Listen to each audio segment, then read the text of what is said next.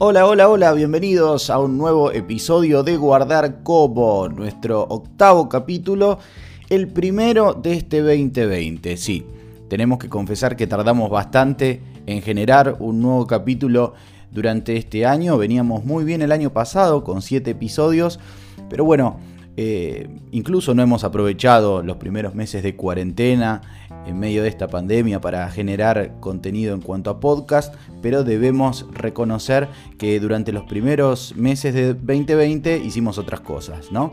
Estuvimos este, organizando charlas también con la misma temática en este universo Guardar Como. Hemos logrado eh, volver también a nuestro blog y generar contenido y también nuestro newsletter que está activo desde ya bastante tiempo, así que eh, abandonamos por un poquito eh, lo que es nuestra, nuestra línea podcast, pero siempre hemos estado presente en otras redes. Pero eso ya es parte del pasado. Vamos a meternos con el tema de hoy que es la inspiración. Este capítulo surge de un libro que leí, de otros materiales que me llegaron. Toda esa información que procesé la convertí en un artículo que pueden ver ustedes en Medium, la plataforma de escritura donde yo tengo mi blog Guardar Como. Y necesitaba primero escribirlo para poder llevarlo adelante después en un formato auditivo o como ustedes generalmente están acostumbrados a escuchar. Así que estos apuntes sobre la inspiración tienen que ver un poco sobre hablar de un ingrediente fundamental, principal de nuestro proceso creativo. Hablamos de ideas, creatividad, cómo estar activo en ese proceso, pero no hablamos mucho de la inspiración. Y la inspiración es la materia prima para poder llevar adelante el proceso creativo. ¿Por qué? Porque la inspiración tiene que ver con nosotros, tiene que ver con el sujeto en cuestión. Y las ideas tienen que ver con el objetivo, el objeto. Entonces hay una conexión que muchas veces parece hasta evidente, alevosa, pero a veces la dejamos de lado y es bueno recordarlo y ponerlo sobre la mesa para, para poder pensarlo al menos por un momento. Voy a tomar el párrafo de un colega que siempre tengo a mano, al cual hemos dedicado en su momento un capítulo de nuestro podcast Guardar Como. Él es Austin Kleon, es dibujante, es artista, ya tiene varios libros. Hemos dedicado, como ya lo dije anteriormente, a uno de sus libros, pero en este caso voy a tomar un párrafo de otra de sus obras que se llama Show Your Work, muestra tu trabajo, que resume una idea muy importante que es reconocer nuestros intereses como parte de nuestra construcción. ¿Qué dice Austin Kleon? ¿Desde dónde obtenemos nuestra inspiración? Y empieza a hacer una serie de preguntas que la voy a compartir con ustedes porque a veces las preguntas son como más reveladoras que nuestras propias respuestas.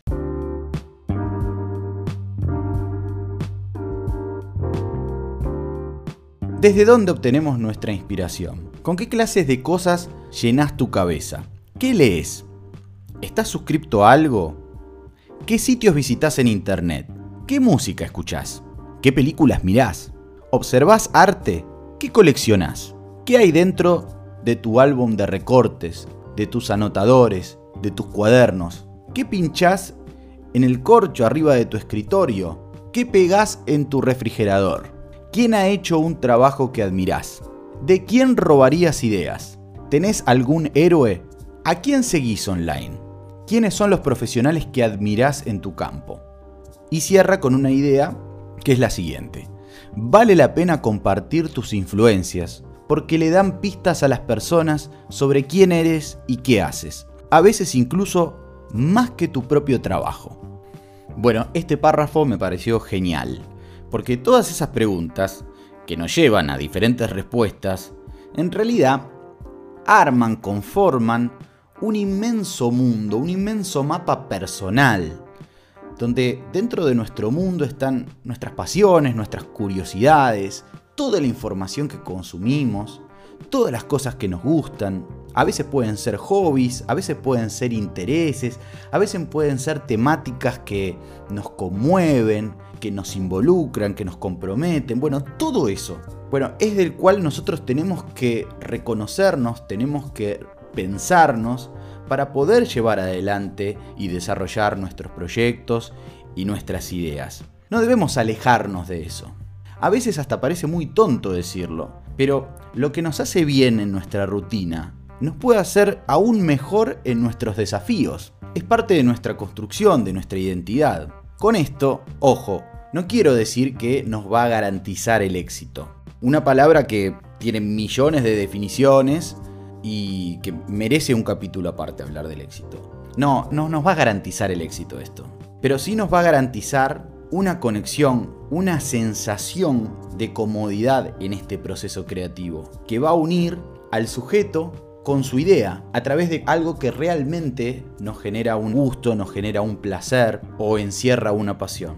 Entonces es importante entender que las actividades que uno hace por placer, por hobby, por vocación, son todas ellas, hasta incluso sin darnos cuenta, el mejor brainstorming que podemos tener a fin de poner en marcha alguno de nuestros proyectos, sin caer en la desilusión, en el intento fallido, en probar con algo que o desconocemos o es lejano, lo cual nos va a generar otro tipo de sensación. Abro una ventana de un minutito para decirles que este podcast, además de estar disponible en Spotify, también lo pueden encontrar en Google Podcast y en Anchor, la plataforma que utilizamos para gestionar nuestros episodios. Si tienen alguna consulta me pueden escribir por mail a info.javifernandez.com.ar y me pueden encontrar en las redes sociales tanto en Twitter arroba como en Instagram Javi Fernández OK. Continuamos. Este cuestionario que Austin Kleon publica en su libro Muestra tu trabajo, el cual recomiendo y recomiendo todos sus libros, sugiere pensar que a veces la inspiración, esa materia prima tan importante para el proceso creativo, está mucho más cerca de lo que pensamos. ¿Por qué? Porque está dentro nuestro. No hay que ir a buscarla a otro lado. Y como a veces los humanos somos errantes y somos de empezar con el pie izquierdo todo, más de una vez solemos buscar ideas, solemos buscar temáticas, ambientes, personas, por fuera de lo que nosotros somos. Incluso que no tienen nada que ver con nosotros.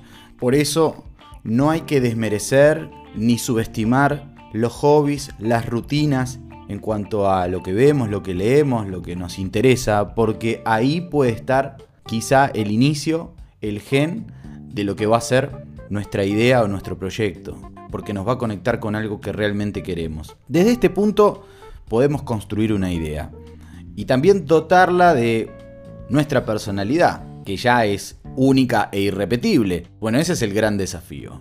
Ponerle a una idea que surge de nuestro interés, que es muy parecido al de muchos otros, el condimento que la haga distinta ¿Por qué? Porque está curada a través de nuestra visión, de nuestro perfil, que ahí sí se diferencia del resto. Por eso el proceso creativo es tan complejo y también es tan apasionante, porque es una consecuencia directa de, de nuestras emociones y nuestros momentos. Para crear siempre tenemos que estar aferrados a nuestros sueños. Insisto, nuestros sueños no garantizan el éxito. O sea, crear es lo más parecido a una terapia, una acción que, te libera, que nos permite repensarnos, que nos permite corregirnos. Pensar en el éxito antes de construir un proceso es traicionarnos, porque lo que vos vas a terminar pensando es que solo estás atado al éxito, a la variable de que te vaya bien. Y al fin y al cabo no vas a aprender nada, no vas a aprender a construir ese procedimiento que te va a traer una consecuencia. Yo no, no, llamo tanto al eslabón final del procedimiento el éxito o el fracaso, porque si no entramos en un sistema muy binario, sino en una consecuencia. Eso te va a enlazar, te va a concadenar con un eslabón que va a ser la consecuencia de tu procedimiento que a veces es el aprendizaje o la conexión a otro desafío, que entiendo que puede ser algo mejor en muchos casos, porque todo evoluciona. Ahora, si lo ponemos en términos de éxito, estamos muy, muy propensos a afianzarnos al fracaso, ¿no? Porque no deberíamos estar pensando en eso. Incluso me atrevo a decir que nadie aprende del, del acierto y del éxito. En realidad el error, el fracaso, es el mejor amigo de algo muy importante que es la sabiduría. Entonces, construir un proceso lleva a una consecuencia, que en lo macro es la sabiduría de una persona para poder mejorarse y repensarse mejor, ser su mejor versión. Pero bueno, estamos también muy influidos en la cultura del éxito. Ustedes piensan que todas estas acciones y, reacciones en un proceso creativo nos va a llevar a algún lado, ¿no? Y lo importante es esto, que nos conecte con el próximo eslabón y desafío de nuestra vida profesional. Por eso para cerrar este podcast, que también lo pueden encontrar, como les dije antes, en mi blog Guardar Como en Medium, quiero dejarles un video que complementa muy bien de manera magistral, como lo hizo Austin Kleon en su párrafo de muestra su trabajo, el audio de un video. El video lo pueden encontrar en YouTube, pertenece a una charla del doctor Daniel López Rossetti, un médico muy prestigioso con quien tengo el placer de compartir canal, los dos trabajamos en Telefe. Daniel, en una charla, cuenta su experiencia de su primer vuelo. Se ve que una de sus pasiones era volar y sintetiza en, un video de 6 minutos, el cual van a escuchar ustedes el audio, tres procesos que son fundamentales en la vida y que a nosotros nos aplica dentro de lo que es nuestra vida creativa, que es soñar, pensar y ejecutar. No voy a agregar nada más, disfruten el audio de Daniel y luego nuestro cierre. Cuando un avión despega, que es cuando nosotros despegamos en la vida, y lo que voy a hacer es una metáfora, Vos estás sentado en el avioncito, en el Piper, en el Cessna, del lado izquierdo. Del lado derecho está tu instructor, que es el que despega, te lleva, te enseña a usar los pedales para mover el timón el comando, si vos lo doblás para allá, básicamente los flaps te inclinan para allá, lo doblás para allá, los flaps para allá, lo tirás al pecho, la nariz se levanta, lo tirás adelante y el avión baja. Básicamente, en dos palabras, es así. Para despegar, vos tenés que tener una velocidad mínima, que se llama B1, una velocidad en la cual vos vas volando tirás el comando hacia tu pecho y se produce un milagro extraordinario. El avión levanta la proa, dejas de ver el piso y ya solamente ves cielo.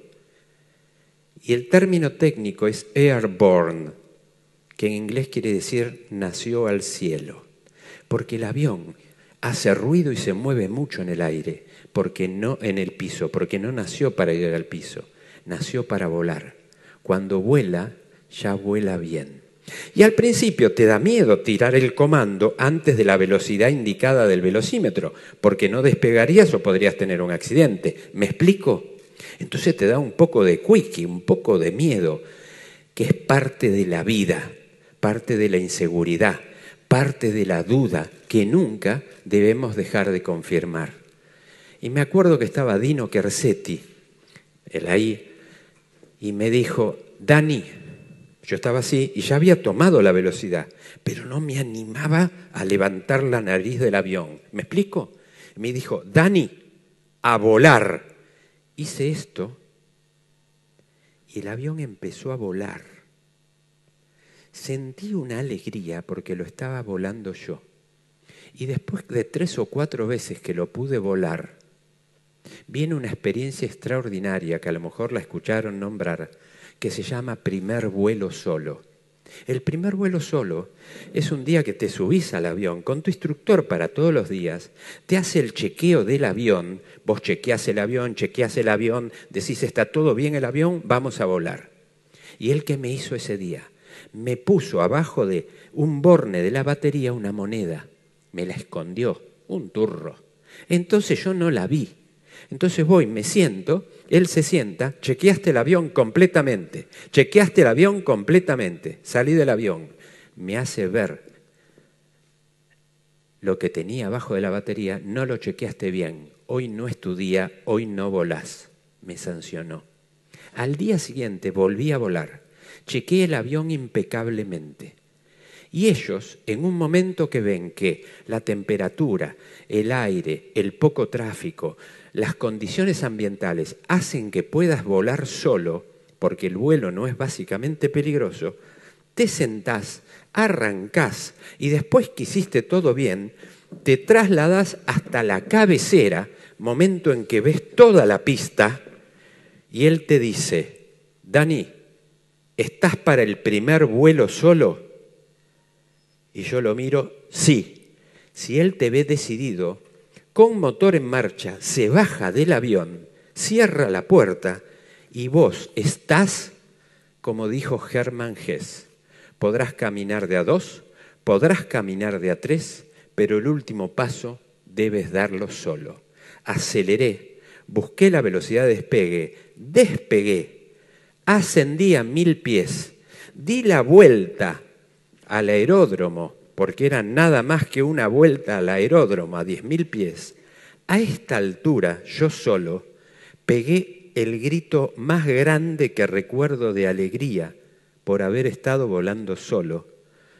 Viro a la izquierda, solicito a la torre de tránsito aterrizaje, aterrizo y cuando aterrizo me esperaban todos los compañeros de la escuela con un certificado con mi nombre y fecha que decía primer vuelo solo. Fue uno de los días más emocionantes de mi vida. ¿Y cómo se constituye un primer vuelo solo? Yo tenía ganas de volar porque tenía ganas de hacer cosas. Tenía ganas de ser médico y también tenía ganas de volar. Y la secuencia para alcanzar un logro es siempre, primero, soñarlo con el corazón. Después, pensarlo con el cerebro. Y después ejecutar la acción con las manos. Y yo aprendí que todos mis sueños nacían en el corazón, los pensaba con el cerebro y los ejecutaba con las manos. Y el despegue es eso. El hombre imaginó el avión, imaginó volar, desarrolló el avión, lo pensó cómo hacerlo volar y con las manos convirtió realidad al momento que en la velocidad correcta llevó el comando del avión al corazón. Ahí se cerró el circuito. Corazón, cerebro, manos. Y ahí se produce el milagro de volar. Yo creo que ese es el secreto. Tenés que tener un sueño, un cerebro para llevarlo adelante y las manos para construirlo. No dejen de tener sueños, cerebro y manos para construir.